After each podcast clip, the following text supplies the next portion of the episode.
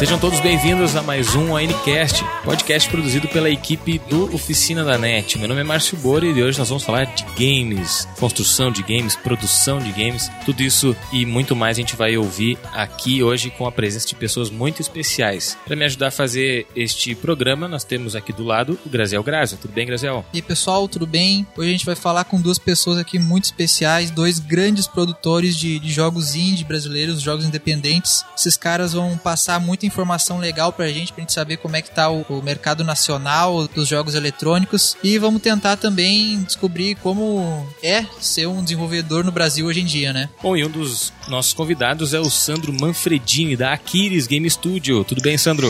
Legal, tudo bom, Márcio? Tudo bom, Garziel? Tudo bom. Obrigado pelo convite aí, mais uma vez. É uma alegria bater papo com vocês. E o nosso outro convidado é o Saulo Camarote, da Behold Studios. Tudo bem, Saulo? Opa, tudo bem? Prazer estar com vocês aqui, Márcio E com meu querido Sandro.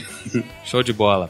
Bom, a gente vai falar sobre como é ser desenvolvedor aqui no Brasil, como é concorrer com grandes desenvolvedoras e os perrengues que vocês passam, né, nesse dia a dia aí para conseguir o espaço que vocês têm e como foi principalmente a história. Então eu queria começar pedindo que o Sandro, depois o Saulo, contasse um pouquinho sobre a Aquiles e a Behold, por gentileza casualmente é uma coincidência é, interessante que hoje a gente vai fazer um, uma celebração aí de nove anos de empresa. E então a história da, da Aquiles, ela tem uma característica importante que é o nosso começo fazendo não, não jogos, né? Fazendo projetos de realidade virtual para a época, que nada mais eram do que maquetes eletrônicas de arquitetura, carros e outros é, aviões da Embraer e assim por diante. Então é uma empresa que nasce com a capacidade de fazer cenários, por assim dizer, né? Até o ponto onde a gente fazendo maquetes de, de apartamentos também, por exemplo, a gente se deu conta que a gente já estava chegando muito próximo de fazer um jogo ou de ter essa capacidade. E aí, é, em 2007, entra um terceiro sócio para a empresa que tem a experiência com o mercado de propaganda, que vem do mercado de propaganda uh, e começa a prospectar projetos de games para agências de propaganda. Então, os três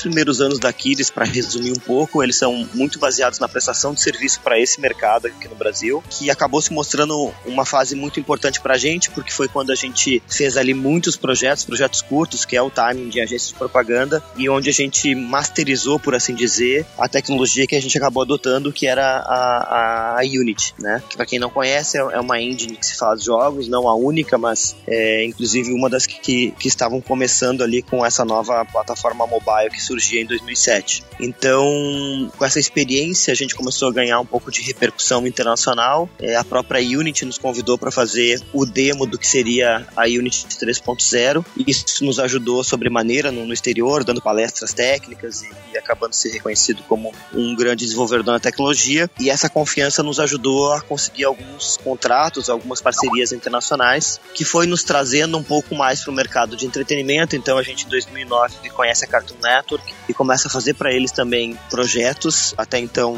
sob demanda. E aí aqui mais para 2012, 2013 a gente começa a, a, fazer coproduções com eles, onde tanto a Cartoon quanto a Aquiles é, investem no projeto e depois dividem proporcionalmente os, os lucros do mesmo. E também outras parcerias com outras empresas que nos levaram a fazer o Ballistic, que é um first person shooter que a gente lançou é, em 2013 e assim por diante. Então, bem resumidamente, esse é um pouco da, da característica da, da empresa, uma empresa que começa é, acumulando experiência experiência tecnológica para então depois se aproximando mais do mundo do entretenimento. Bom, a, a, minha história é porque é até um pouco parecida com a da Aquiles, porque a gente se inspirou muito neles. Quando a gente começou em 2009, a Aquiles pra gente era o nosso exemplo, assim, de estúdio, né? E naquela época se falava pouco sobre produção independente ainda, eles, as pessoas falavam muito em fazer empresas de jogos sérios, jogos sob demanda, ou adver games, e a gente entrou nessa linha, assim. A gente ficou uns dois anos tentando fazer prestação de serviço, buscando cliente, né? É, até chegamos a fazer alguns simuladores interessantes, mas é, não deu muito certo. É, a gente não ia com muita alegria pro trabalho, vamos dizer assim. Até teve um dia assim que eu acordei, não tive vontade de ir pra Behold, eu pensei, cara, tem alguma coisa muito errada. Eu abri o meu próprio estúdio para não ter vontade de ir para lá para trabalhar. Bom, vamos ter que mudar isso, né? A gente começou a retrabalhar o conceito da empresa até que a gente se encontrou, assim. Acho que foi quando a gente começou a produzir de fato jogos autorais e com uma pegada muito diferente. Era humor, era piada o tempo todo, era um negócio muito mais descontraído e muito mais a nossa cara, né? Então a gente, depois de uns 10 jogos nessa primeira fase, veio a segunda fase da Behold, foi o primeiro jogo que a gente lançou, foi o Knights of Pen and Paper, né? E isso foi uma grande revolução interna dentro da empresa, assim, de como fazer um jogo autoral, né? De como criar, como se divertir ao fazer um jogo. Então, isso era mais próximo do que a gente gostava de fazer e o que a gente é, se deu melhor, assim. E isso deu um resultado muito positivo, né? O Knights of Pen and Paper teve mais de 20 nomeações e prêmios, é, alguns internacionais,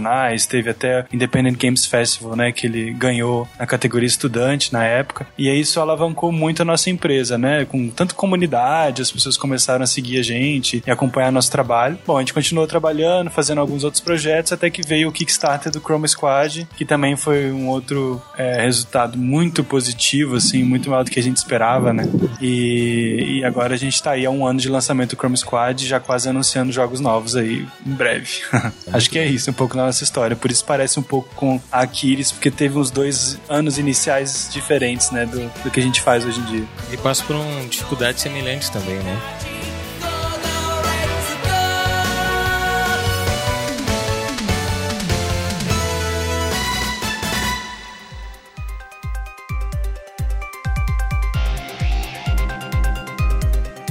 Eu queria que vocês enumerassem ou citassem pelo menos uh, uma ou duas principais dificuldades que se tem em ser desenvolvedor no Brasil, principalmente agora então já voltado para a área de games. Pô, tem muita opção, né? Você me deu só duas, escolher duas dentre todas. Mas eu acho que é, fazer jogo aqui e lá fora é muito parecido, as problemáticas são parecidas. É, é muito desafiante a gente querer começar a fazer jogo sem ter nenhuma experiência em fazer jogo, sabe? A gente não espera que um médico faça uma cirurgia sem antes ter feito 5 é, a 10 anos né, de estudo e de, de se tornar proficiente naquilo que ele vai fazer. Agora, com os jogos é diferente, as pessoas querem já de cara começar a fazer projetos muito complexos. Como se bastasse ter uma ideia boa para ela se tornar real, mas a gente sabe que isso não acontece, né? Então, acho que esse é o primeiro desafio, é entender de fato que existe um trabalho árduo de aprendizado, de estudo, de protótipos, de tentativas. O primeiro jogo não vai ser, não vai sair como você imagina, muito menos o segundo, talvez nem o décimo saia, né? Então acho que esse é o grande desafio. É um pouco humildade, né? De tentar entender onde a gente tá e o que a gente precisa fazer para chegar lá. Né? Eu acho que é fundamental essa, essa parte que tu colocou, porque não sendo o Brasil um país com tradição em games, um país que foi, obviamente, um dos pioneiros, acho que a primeira consequência disso é a gente não ter um cenário onde,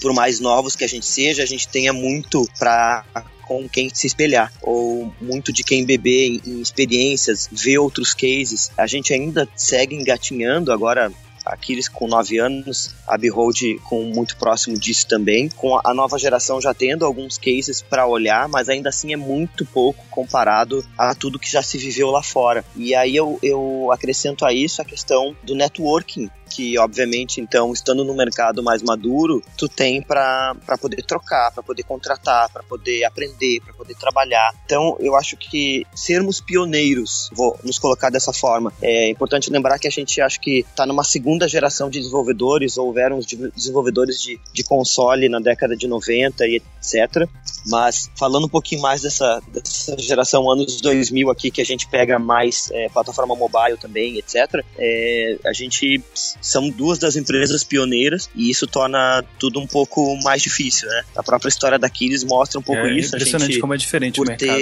hoje é, o mercado evoluído nessa questão, essa questão também do, do, networking, né? E desse, desse ambiente. E aí a gente pode extrapolar para a questão de investimento, para a questão de crença do mercado, uma questão de incentivos, que aí a gente cai por alguns países específicos, como Coreia do Sul, como Canadá, como Finlândia, que fizeram políticas específicas para isso. Então, a gente está bem longe disso, apesar de ter algumas iniciativas já governamentais de ajudar, mas bem longe de um, de um cenário preparado para isso. Então, enfim, acho que até esse tipo de, de questão, de dificuldades, podem ser questões que vão permear toda a nossa conversa, assim. Mas eu, por outro lado, acredito, e a gente tem visto por cases nossos e de outras empresas, que não é por essas dificuldades que a gente não tem feito projetos de qualidade, projetos com repercussão, como o próprio Saulo já exemplificou com Knights of Pen and Paper, é, de repercussão internacional. Então, mostra claramente nosso potencial para se sobressair nesse mercado também. Tu citou, enquanto tu falava aí, Sandro, que tem esse negócio do incentivo governamental, que tem uma certa diferença que influi no que vocês conseguem produzir aqui no Brasil. A gente sabe que aqui a gente tem a lei de incentivo à cultura, que já tivemos alguns projetos de jogos que foram desenvolvidos com a ajuda dessa lei que parece oferecer recursos para os desenvolvedores. Vocês já tiveram algum tipo de contato com essa lei de incentivo à cultura e já puderam usufruir de, de algo vindo dela? Ou ela Eu... é muito mais uma ideia do que de fato do que ela pode ser aplicado. Eu tive acesso, não exatamente à Lei Rouanet, né, mas assim, claro, contato com alguns estúdios que já conseguiram, como a Sword Tales, né, que fez o Thorin, que teve um acesso à Lei Rouanet através de uma outra empresa. Mas a gente teve uma, um investimento do Ministério, a gente participou de um programa do Ministério da Cultura, que era o BR Games foi bem no início da nossa empresa, em 2009, 2010, assim, a gente ganhou um prêmio, o Ministério da Cultura premiou os, os melhores jogos na época, e isso foi um bom incentivo do governo, assim. Mas é só, gostaria até de acrescentar, se, se fosse uma das dificuldades que eu escolheria, essa seria outra. Eu acredito que o brasileiro tem a sensação de que ele tem que aguardar, tem que esperar o governo fazer alguma coisa para ele se mover, sabe? Eu vejo a, a cena independente lá fora, que a gente visita muito, né, Boston, Seattle, São Francisco, os caras não esperam nada, eles eles simplesmente fazem o que puderem. Eles começam, abrem o computador, começam a fazer o que eles podem, começam a mostrar o jogo, o jogo começa a dar certo e tudo flui. Aqui fica uma sensação assim, eu já vi muita gente postando na internet, ah, o governo não faz nada, não, não incentiva, eu não vou abrir uma empresa de jogos porque ele não incentiva. Ah, e fica nessa, parado, né? Não consegue caminhar enquanto não fazem algo por ele, né? É uma diferença de mentalidade muito impressionante. E quem de fato caminha por aqui tem tido retorno sim, tem mostrado trabalhos fenomenais, independente de incentivo incentivos ou não. É, a gente sim teve contato, a gente aprovou um projeto na Le Rouanet, mas a gente não conseguiu captar. Mas eu, eu te diria o seguinte, a, a pergunta foi específica sobre ela, mas é, diria que hoje ela é a, menor, é a menos importante, vamos dizer assim, para o nosso mercado. Ela não foi feita para o nosso mercado, diga-se de passagem. Aprovar um game é, não é tão fácil quanto outras iniciativas na Lei Rouanet. Inclusive porque ela tem dois critérios lá de seleção. Um deles tu pode conseguir a isenção de 100% do, do imposto doado, no outro caso tu pode conseguir só 70%, então no caso do Thorin, por exemplo, foi 70% de isenção, não 100%. Então, enfim, tem, uma, tem várias variáveis lá, mas a Lei Rouanet não é, é uma possibilidade, agora talvez ela seja reformada, enfim, mas ela não é hoje, provavelmente é o caminho mais, mais interessante para seguir.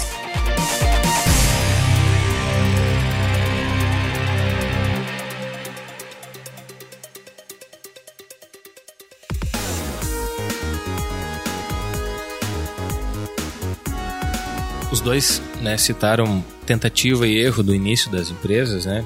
A confecção de novos projetos, alguns deles certamente não, não tiveram todo o retorno que se imaginava, né? Até porque as duas empresas estavam começando, enfim. Teve alguma lição que deu para aprender com esses projetos que foram, podemos dizer, frustrados? Dá para ter alguma coisa que vocês trazem para hoje que pode ser mencionado aqui como um método novo para não cometer talvez o, o, mesmo erro ou melhorar aquilo que vocês faziam antes e que vocês, quando vão iniciar um novo projeto, sempre pensam: olha, na, naquela época a gente fez isso, dessa vez a gente tem que fazer diferente. E até como conselho também para quem está começando. Isso, se, se hum. tem pessoas né, querendo ingressar no mercado. Legal, eu acho que para mim ficou bem claro é a gente tentar se encontrar, sabe? Cada, cada desenvolvedor tem um perfil e não adianta tentar desenvolver algo que não faz parte desse perfil, sabe? É, eu vejo gente tentando demais, vamos dizer assim, trying too hard, né, como fala no inglês, que é assim, é o, é o cara que ele tem todo um perfil de vendedor e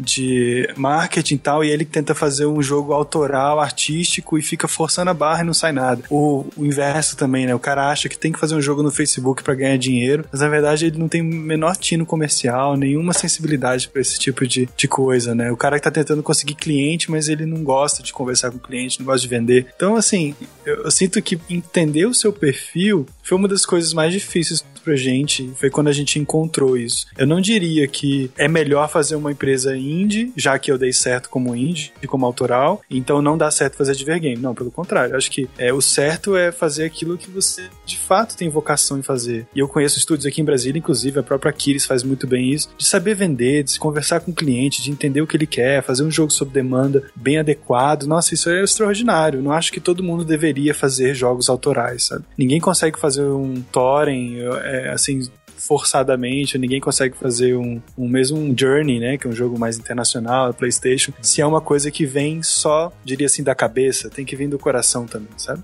Acho que isso foi um dos, um dos, aprendizados mais fortes que eu tive nesse começo. Quando a gente errava, errava, porque a gente, na verdade, estava indo contra a nossa natureza, assim. É, e tu citou que, que esses jogos como o Thorin e o, e o Journey tem que vir do coração e, e a gente percebe isso muito facilmente jogando esses jogos que toda a beleza artística deles parece que a gente consegue sentir o que os desenvolvedores estavam tentando passar com, com muita perfeição, né? Por isso que, como vocês disseram, tem que ter muita certeza de qual é a área que tu quer seguir. Se tu tiver certeza que tu quer ser desenvolvedor de games, qual tipo de jogo que tu quer desenvolver, né? Se tu quer algo mais profundo, se tu quer algo mais puxado pro humor, como, como é bastante o Chrome Squad, e, ou então algo mais nostálgico, tentando buscar uh, algo como é Top Gear, que o, o, Horizon Chase faz. Então, acho que essa foi uma excelente dica mesmo pro pessoal que quer começar, é tentar buscar o que eles acham que vai ser melhor para eles, o que eles acham que vai conseguir atingir um público que seja como eles, que eles estejam querendo também encontrar, né?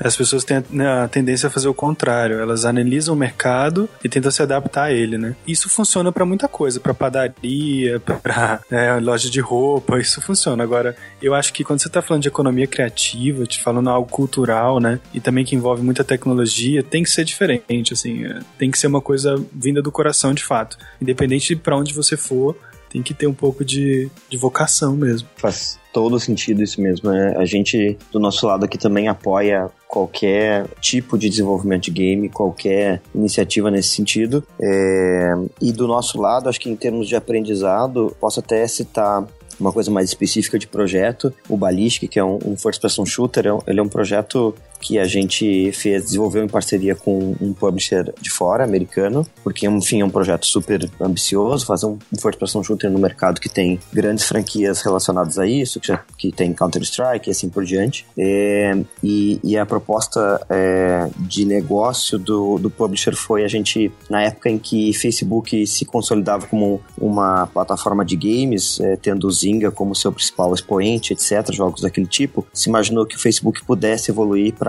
para ser de fato uma plataforma mais robusta. E aí a gente começou a desenvolver um jogo que é para um jogador mais hardcore, uh, dentro daquela plataforma, né? na tentativa de ser inédito, né? De ter algo uh, uma qualidade AAA dentro de uma plataforma mais casual. Acabou não se mostrando efetivo porque o público hardcore ele não, de fato, não buscou um game como esse lá no Facebook e a gente é, teve que mudar toda a estratégia do jogo. Então, assim, eu digo que várias dessas coisas, isso é uma questão de mercado de produto, mas todas as negociações que a gente já teve lá fora sempre foram um aprendizado pra gente e essa questão que conecta conecto isso com essa questão que vocês falaram de uma empresa estar tá ligada à outra e não concorrendo com a outra. A gente já é tão menor nesse sentido que se a gente não ajudar, nossos concorrentes não estão aqui, né? Nossos concorrentes estão no mundo todo. Então, é, essa troca de experiências que, que acontece aqui, aconteceu um SB Games é, aqui em Porto Alegre também que foi incrível nesse sentido. Então, todos esses aprendizados aqui a gente debate, discute abertamente entre nós.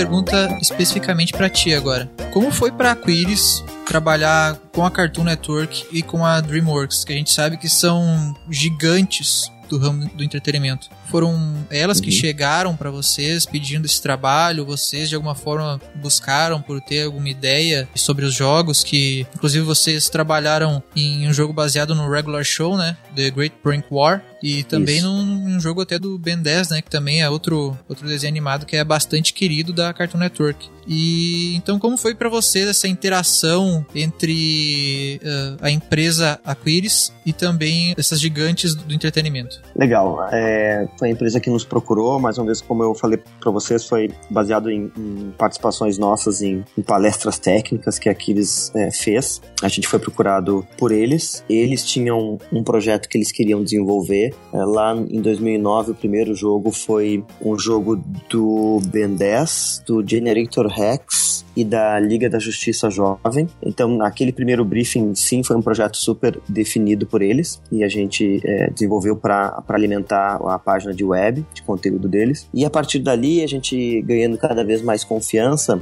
é, a gente começou a mudar um pouquinho o formato, onde o briefing passou a ser uma IP que eles queriam é, trabalhar melhor e a gente teria a liberdade de mostrar para eles alguns formatos, mecânicas de jogos que a gente acreditava para aquela para aquele universo e aí então a gente chegaria a uma conclusão. Até como eu falei para vocês quando a gente chegou em formato de coprodução, onde de fato é, todo o processo de desenvolvimento era uma, uma parceria. Como ela perdura aí já por quase sete anos, é, é, não preciso nem dizer o quão bem sucedida ela é, o quão é, fluida ela é é realmente uma troca que a gente tem para nós e principalmente para os nossos desenvolvedores. É muito bom também trabalhar com propriedades intelectuais que tenham um universo bacana, como Adventure Time, como esses que tu já citou, mas toda uma série de novas propriedades intelectuais novas que eles estão fazendo que são muito legais, que é Steven é, Universe, The Regular Show e assim por diante. Uh, então a gente está é, agora fazendo a segunda versão do Copatum, que foi um projeto de super sucesso, o um projeto de maior sucesso sucesso dessa parceria. Uh, e a gente está fazendo uma sequência desse projeto que deve lançar agora em 2016. Então,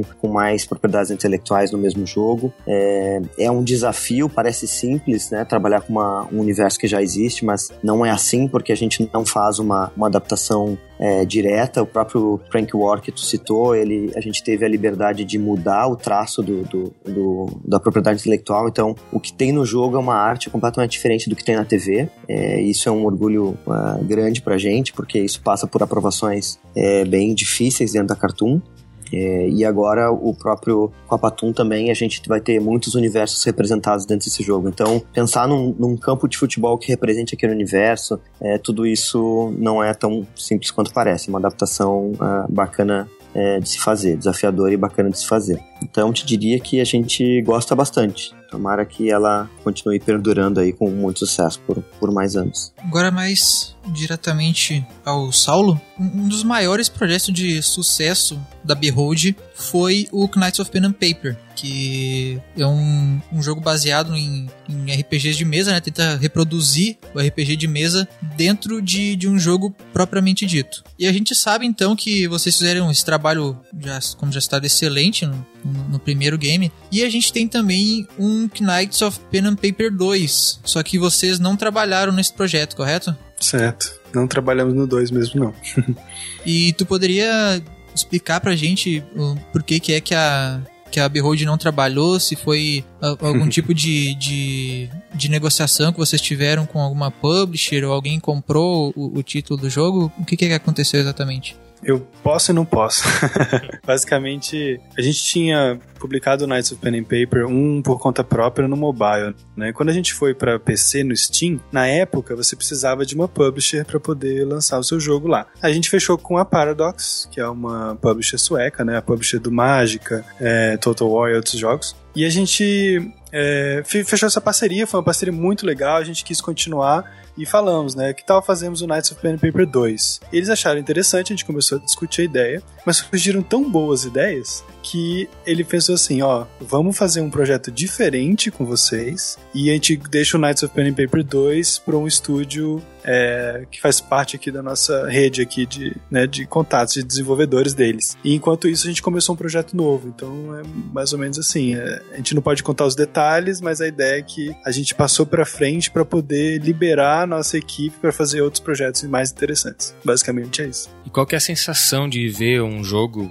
produzido pela produtora de cada um, né, tão bem aceito uhum. pelo público, tão, com tantos downloads, tanta interação entre eles, né? Porque normalmente as pessoas que gostam mesmo de jogar, elas interagem com o game e entram em grupos de discussões, participam, procuram easter eggs, essas coisas. Como é que é para vocês enxergar esse sucesso dos games que vocês lançam? Esse sucesso que, que a gente fala é um sucesso realmente reconhecido, porque se, se a gente for ver as notas que tanto o, por exemplo, o, o Chroma Squad da Behold e o Horizon Chase da Quiris, as médias que eles receberam de notas em reviews mundiais para até para jogos indie são médias bastante altas, né? Então a gente queria saber como é para vocês verem esse, esses jogos sendo tão bem aceitos, uh, sendo tão bem vendidos, tantos uh, até youtubers que costumam fazer vídeo de jogos no YouTube de, de grande porte, com uma quantidade considerável de inscritos, fazendo uh, vídeos dos jogos de vocês. A gente gostaria de saber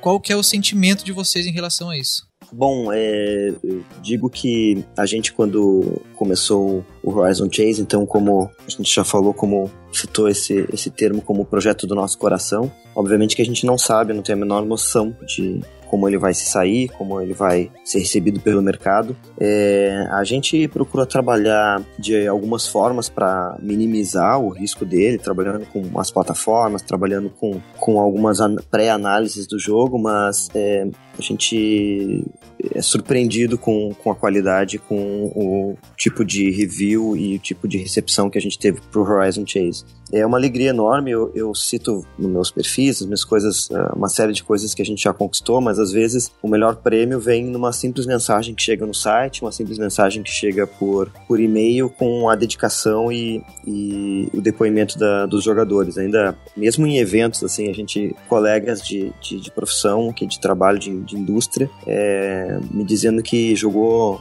cento, já conquistou 129% do jogo. Então, são coisas que tu. É uma alegria muito grande. E acho que isso que eu falei também antes um pouco, né? A gente prova que esses são alguns cases do quanto a gente consegue alcançar uh, com as condições que a gente tem. Obviamente sem esperar nada de ninguém, mas é, fazendo o, o, nosso trabalho. E claro que isso, tanto do, do Saulo é, quanto da gente, não saiu no primeiro pode chamar o Knights of Vapor do primeiro jogo, mas com certeza, como ele bem falou, várias outras coisas foram feitas antes, né? De esse ser o primeiro, entre aspas. E do nosso lado, então, isso é ainda mais claro, né? As parcerias anteriores, uma série de coisas que foi acumulado até sair Horizon Chase. Então, também não é por acaso, né? Que eles têm esse tipo de resultado. Eu acho que é uma mistura, né? Quando a gente lança um jogo, tem uma mistura de expectativa e de ao mesmo tempo de surpresa. Porque a gente tem uma expectativa de estar tá fazendo algo interessante, né? Porque a gente tem testado, tem feito, a gente está se divertindo, a gente quer fazer para os outros também, a gente quer que as pessoas gostem, né? É, e aí, quando sai um review, ou quando é, alguém comenta alguma coisa, ou de fato a gente recebe esses e-mails muito carinhosos, mensagens no Facebook, nossa, é sempre assim de, é, de deixar o nosso, nossas pernas trêmulas. Assim, a gente é impressionante, a gente até às vezes manda assim internamente aqui na empresa os e-mails que a gente recebe com muito carinho, né? Isso faz muita diferença pra gente. Então, é, nos motiva cada vez mais a continuar trabalhando, a criar co coisas cada vez com mais dedicação, porque as pessoas vão percebendo. Principalmente o Chrome Squad, ela é cheia de coisinha, né? Cheia de detalhe. E quando as pessoas pegam a referência, tiram um screenshot, mandam um e-mail só por conta de uma referência que ela entendeu e ninguém mais entendeu, Sim. isso aí é muito interessante e cria uma dinâmica muito especial com a comunidade, assim. E cara, eu não apenas como como alguém que trabalha na, na área e costuma pesquisar bastante, mas eu como jogador, tanto Chroma Squad, Knights of Pen and Paper, Uh, o Horizon Chase da, da, da Aquiris, o próprio Ballistic Overkill também foi outro jogo que eu joguei, que eu assim que eu, que eu fiquei sabendo dos jogos da, de ambas as empresas, eu na hora eu quis jogar eles, quis, quis comprar, quis baixar e para poder ter essa experiência. E cara, que trabalho incrível que vocês dois fizeram, cara.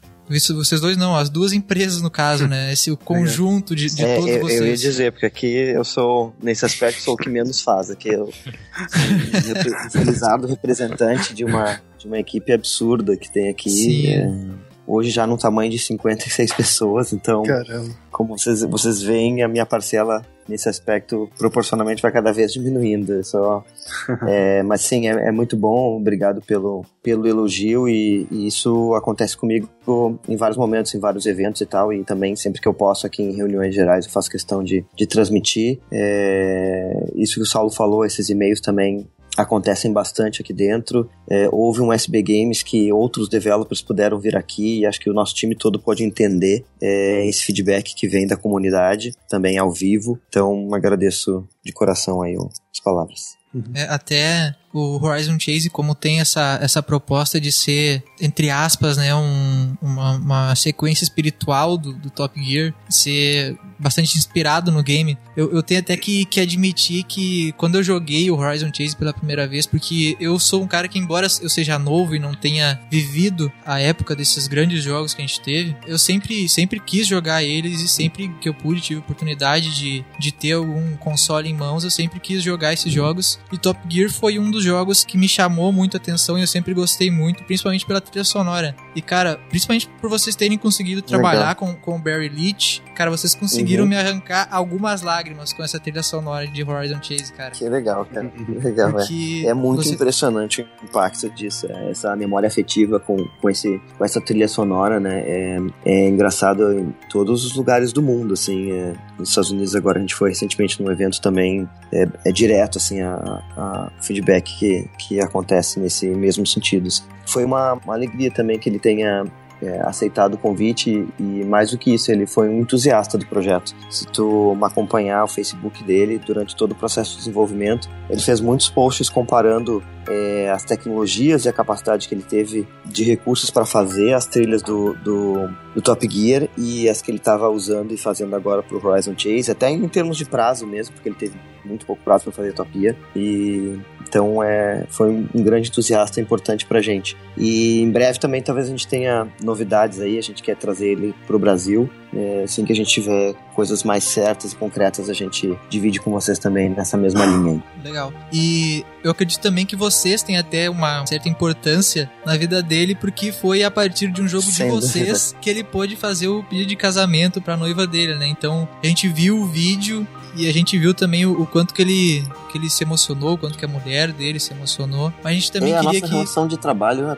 apesar de que a distância, ela virou uma relação pessoal, né? Porque a gente acabou se envolvendo em, em, várias coisas, entre elas inclusive isso, né? Foi muito bacana, assim, a gente poder colocar, ele ter aceitado também, a gente trabalhou juntos nisso. A gente ficou com uma expectativa muito grande por muito tempo, até o jogo ser lançado, até poder falar isso pra namorada dele né, na época, né? Mas com certeza, é, ela é, é tipo da história que emocionava a gente, assim, mesmo a gente que tinha feito o vídeo, ver o vídeo com ela era bastante emocionante. Então é bom o jogo ir além daquilo que ele se propôs, né? Ganha uma, uma outra camada de emoção, ganha uma outra camada de visibilidade, uma outra camada de aproximação com o público também. Foi bem especial.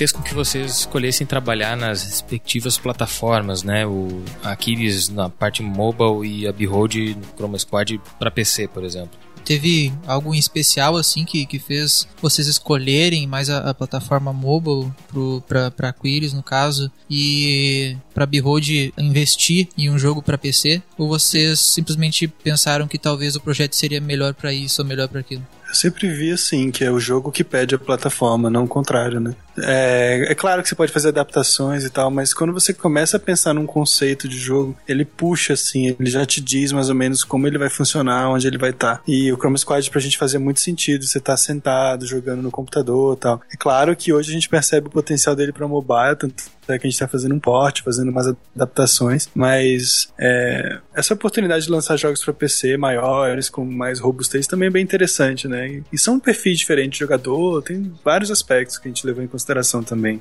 Do nosso lado, assim, o Ballistic também é, é, PC, no caso, né? É claro que, assim, conta pra gente também um pouco de experiências que a gente acumulou. Como a gente, nossos primeiros produtos, vamos dizer assim, foram mobile, em paralelo com o Ballistic PC. Aproveitar essa experiência é o caminho natural a gente quer ir se aventurando por outras plataformas para conhecer. Pra... O Horizon Chase, por exemplo, agora é sim de fato um jogo que não só permite, como ele vai ficar muito bem é, no PlayStation, por exemplo. Então, é, a gente vai sim ter essas experiências com outras plataformas, mas é porque o jogo permite. Não faria sentido, talvez, fazer algum outro jogo que a gente já tivesse desenvolvido. O próprio Tower Defense do Rank War, por exemplo, já não casa muito bem com o console.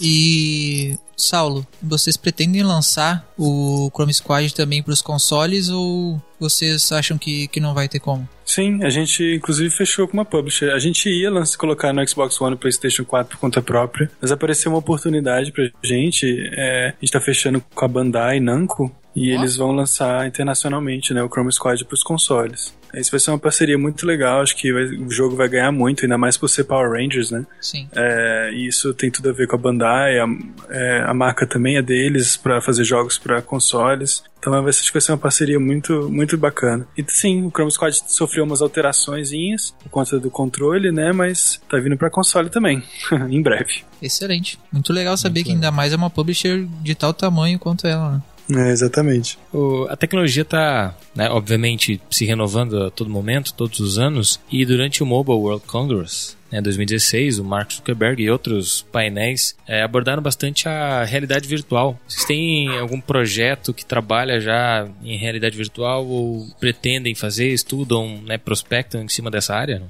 A gente está brincando aqui já dentro da Behold. A gente recebeu uns protótipos, uns hardwares de teste, né, do Steam. A gente começou a brincar, então o óculos está chegando daqui a pouco também no estúdio. A gente começou a brincar e acho que é bem interessante. Assim, o mais incrível é que qualquer evento que você vai hoje, conferência, palestras e tal, todo mundo falando de VR. Uhum. Impressionante. É Enquanto o usuário não recebeu VR em casa, mas a indústria inteira falando de VR. Exato. É. Só em São Paulo, nessa última semana, eu fui em dois eventos de, de VR. Então, realmente, a indústria tá. Não existe ainda um mercado consumidor, mas a indústria tá muito aquecida para esse tema. Do nosso lado, a resposta é a mesma. A gente tem todos os kits aqui, mas por enquanto são só testes, brincadeiras. Não temos nenhum projeto em vista, nem previsão de lançamento é, em breve. É uma coisa que provavelmente em 2016 deve chegar uh, de uma forma mais acessível para o consumidor final, né? Porque até então tudo é muito caro e, e não se tem ainda um, um, né, posso dizer, um suporte ou tantos aplicativos ou tantos games que,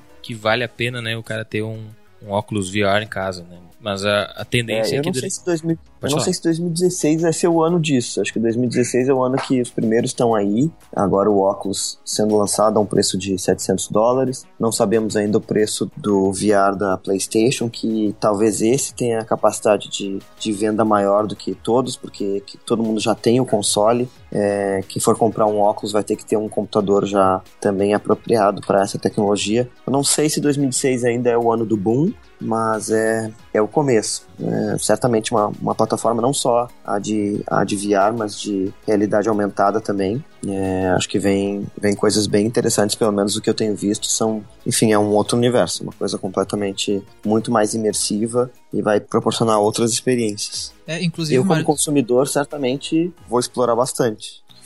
inclusive, Márcio, se tu bem lembrar, teve um artigo que eu escrevi para o Oficina da Net que vai estar disponível aí na descrição do podcast para quem quiser no site do Oficina Net que eu tentei analisar certas tecnologias que a gente estava recebendo uh, na época, que era 2015, era no começo de 2015, uh, certas tecnologias que estavam começando a chegar no mercado como testes, e no caso a gente já tinha o, a tecnologia VR, e eu tentei fazer essa, essa previsão mais ou menos do que talvez estaria chegando para o nosso futuro, né? Então agora a primeira dela já está meio que se concretizando, né? Todo esse boom da, da realidade virtual que está tendo, e toda essa evolução que teve o Oculus Rift desde de quando foi escrita a matéria até hoje e também todo esse aperfeiçoamento de captura de movimentos que a gente está tendo com os novos consoles e quem sabe até essas outras, essas outras coisas que eu citei, como o Core FX, o colete de pode sentir as balas do, do FPS que tu tá recebendo, ou então a, o Virtuix Omni, que é aquela plataforma que tu pode caminhar sobre ela, o teu personagem também caminha. A gente espera também que talvez essas, essas tecnologias, quem sabe elas cheguem mais tarde ou comecem a ser desenvolvidas como está sendo o, o, óculos de realidade virtual. Então,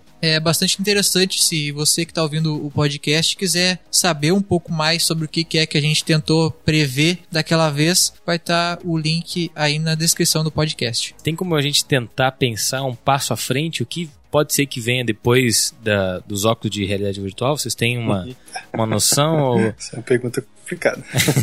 a produtora de games, por exemplo, ela tem que tentar chegar junto com a tecnologia, né? Então não é proibido tentar pensar um pouquinho à frente. Vocês têm uma ideia disso? Ou, ou é melhor pensar só no presente? Acho, acho legal essa, essa pergunta, assim, é bem difícil, né? É bem complexa, mas isso é uma das coisas mais fascinantes para mim de participar de, das conferências de desenvolvedores. Você vê o futuro, sabe? É, é diferente de você estar tá vendo uma E3, que está vendo o lançamento dos jogos, ou acompanhando a imprensa, acompanhando os blogs, sites, porque você está vendo o mercado já no presente. Mas quando você vai para uma conferência de desenvolvedor, você está vendo o que as pessoas estão fazendo, tipo, futuro. Então a gente consegue ter uma, uma predição assim, de um a dois anos, o que, que vai acontecer acontecer nos próximos passos, né? Agora é difícil falar uma nova tecnologia, né, que seria que nem VR. Acho que o VR ainda assim tem muito caminho pela frente. É, é uma experiência ainda muito solitária. Você já imaginou você estar tá numa sala com aquele óculos de VR enquanto você tem outros quatro, cinco amigos com você ali? Não vai dar muito certo, sabe?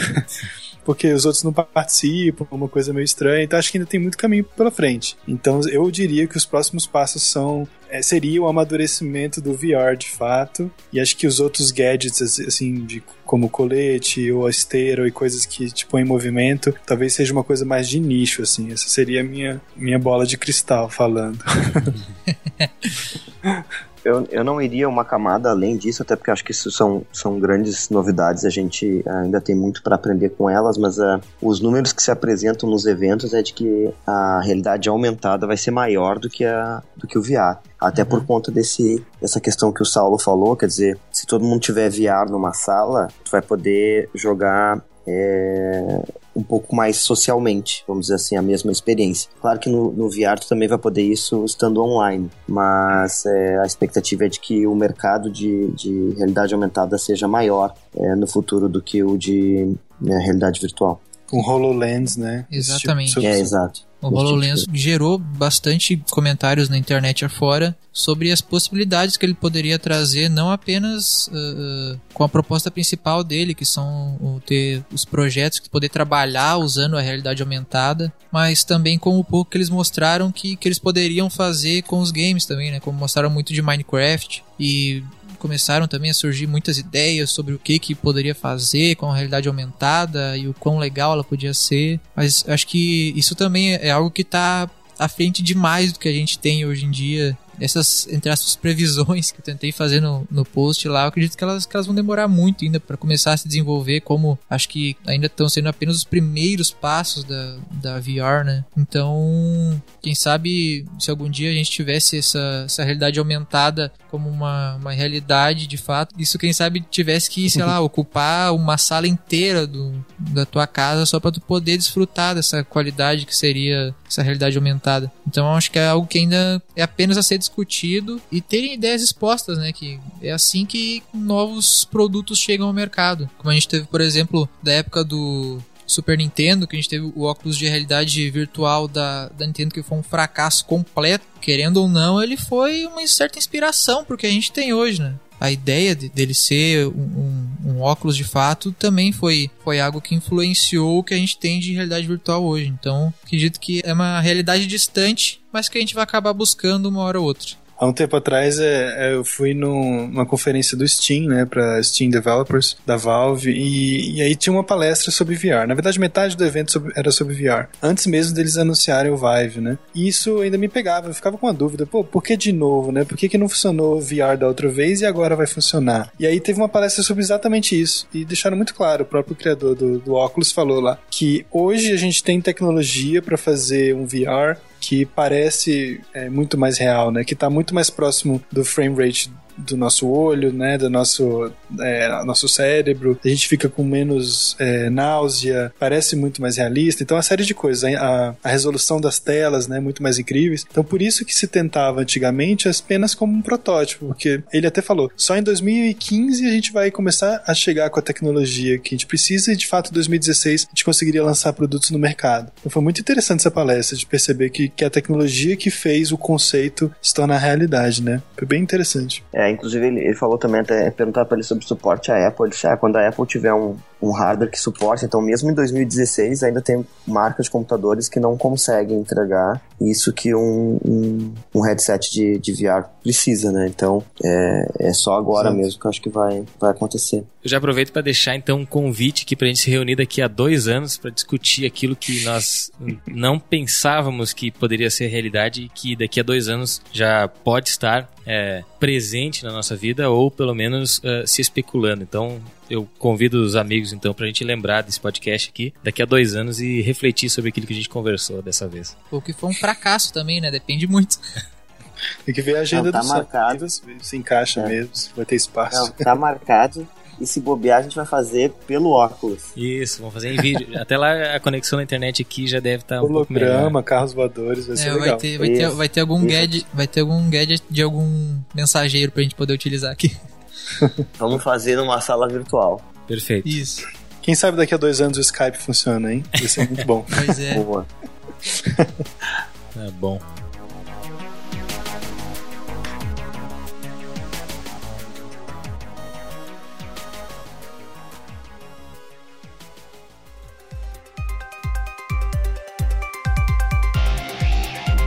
Saulo, uma coisa que nos chamou muito a atenção aqui no Sandanet foi o trailer de lançamento que vocês fizeram pro Chrome Squad que vocês fizeram uma, uma trilha sonora para esse trailer baseada no que é muito os, uh, os trailers e entradas de, de Super Sentais que a gente costuma ver na TV. Como que vocês fizeram essa produção? Vocês mesmos uh, deram algum jeito de encontrar algum tipo de tradução ou sei lá, talvez estudaram algum, algum pouco do japonês para poder fazer aquela intro, porque fazer ela em japonês e, e, eu admito que eu procurei de fato traduções para o trailer e vi que de fato era o que tinha nas legendas. E cara, como foi para vocês produzir isso, essa, essa trilha sonora que foi o que chamou muito a atenção também, acredito até das pessoas que, que uhum. buscavam saber mais sobre o game, porque eles pensaram, não, esse jogo de fato deve ser fiel aos Super Sentais, porque os caras já tiveram até o trabalho de conseguir fazer uma, uma trilha sonora baseada em Super Sentais, fazer ali a sua, a sua chamada pro seu jogo, a sua porta de entrada com trilha de lançamento daquele estilo. Como foi para vocês produzir essa trilha sonora, não além desse trailer, mas também de todo o Chroma Squad?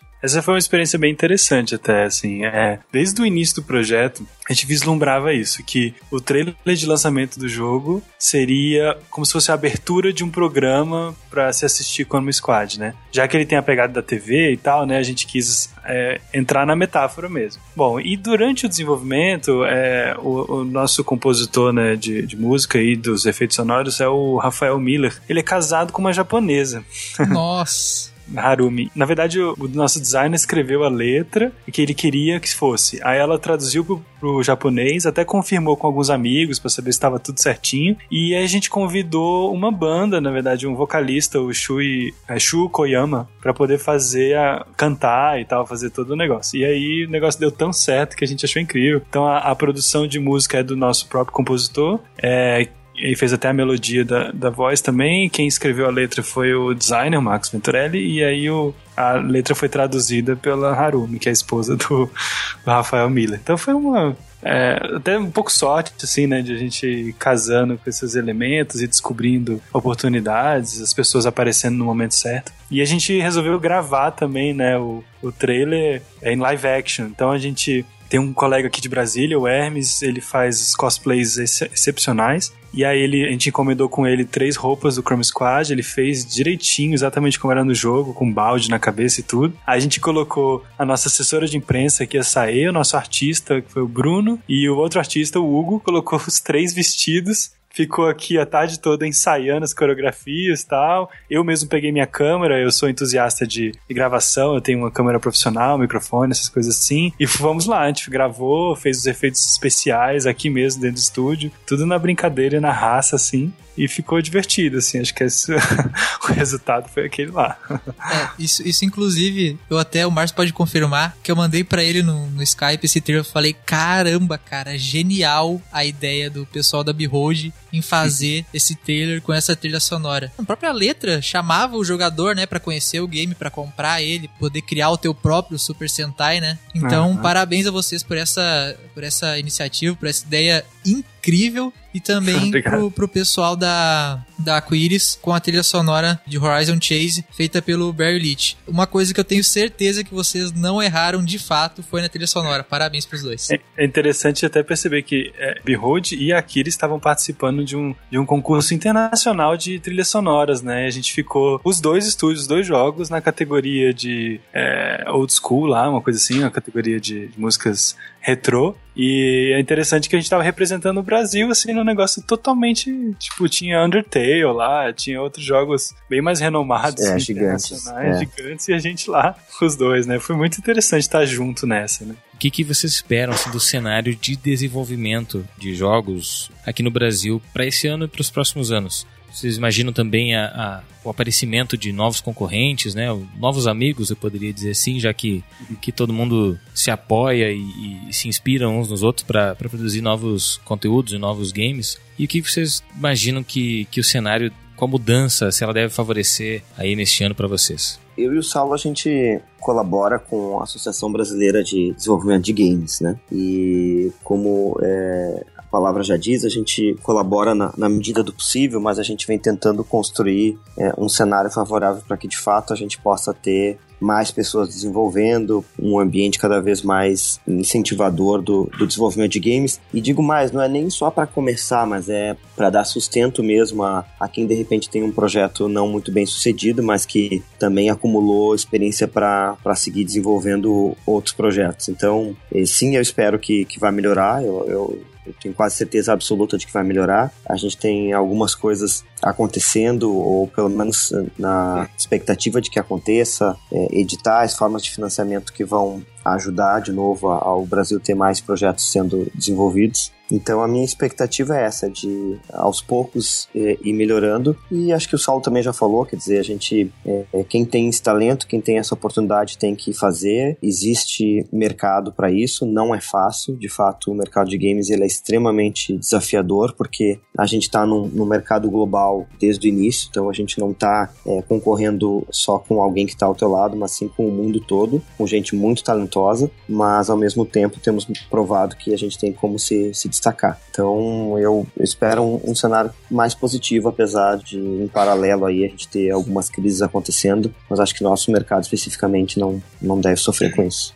É, eu acho que esse ano, os próximos dois, é de fato um ano mais concreto, assim, da nossa indústria, né? Porque por uns anos aí surgiram e fecharam estúdios, né? Isso continua acontecendo, mas agora a gente tem já bem consolidadas universidades, né? A gente tem consolidado vários cursos pelo Brasil todo de capacitação, tem consolidado mais uma experiência, muitos jogos brasileiros fazendo sucesso lá fora, é, a participação em eventos internacionais, até pela Abra Games, pela PEX e tantas iniciativas que nos levam lá para fora. A abertura dos canais de desenvolvimento e, e canais de venda também, seja engines ou uh, Steam e uh, PlayStation e etc. Tudo abrindo para os jogos independentes, abrindo também para o mercado latino-americano. Eu acho que é um, uma junção de um monte de coisa acontecendo, né? Como o Sandro falou. E eu acho que vai ser um ano bem interessante, assim. Eu espero ver lançamentos, eu espero que a indústria não pare de produzir, que acho que isso é o, é o que vai, de fato, levar um pouco do que a gente sabe fazer para o mundo, sabe? Se a gente não parar de produzir produzir, continuar tentando, continuar criando e participar dos eventos também vai ser um ano interessante com o Big, um ano que o SB Games vai estar junto do Brasil Game Show, um ano que vai ter Unite, um ano que vai ter vários brings por aí, spins e pings e todos os eventos locais que acontecem no Brasilzão. Então acho que tem tudo para dar certo. Então, para finalizar, eu queria pedir que vocês passassem as formas que, que alguém que deseja trabalhar com desenvolvimento, a forma que ele possa ter de entrar em contato com vocês, ou simplesmente os fãs da, das produtoras para acompanhar lançamentos e, enfim, o dia a dia, né? Que eu sei que vocês devem sempre postar uh, bastidores e como tá a preparação daquele dia em relação a, a, eventos, essas coisas. Então deixa ali link de, das redes sociais para o pessoal seguir, depois a gente coloca lá na notícia do site para que as pessoas também venham acompanhar o trabalho de vocês. Claro, pra gente é Behold Studios no Facebook ou Behold Studios no Twitter. E também o nosso site, beholdstudios.com.br, tem tudo lá atualizado, os nossos jogos, lançamentos, eventos e tudo.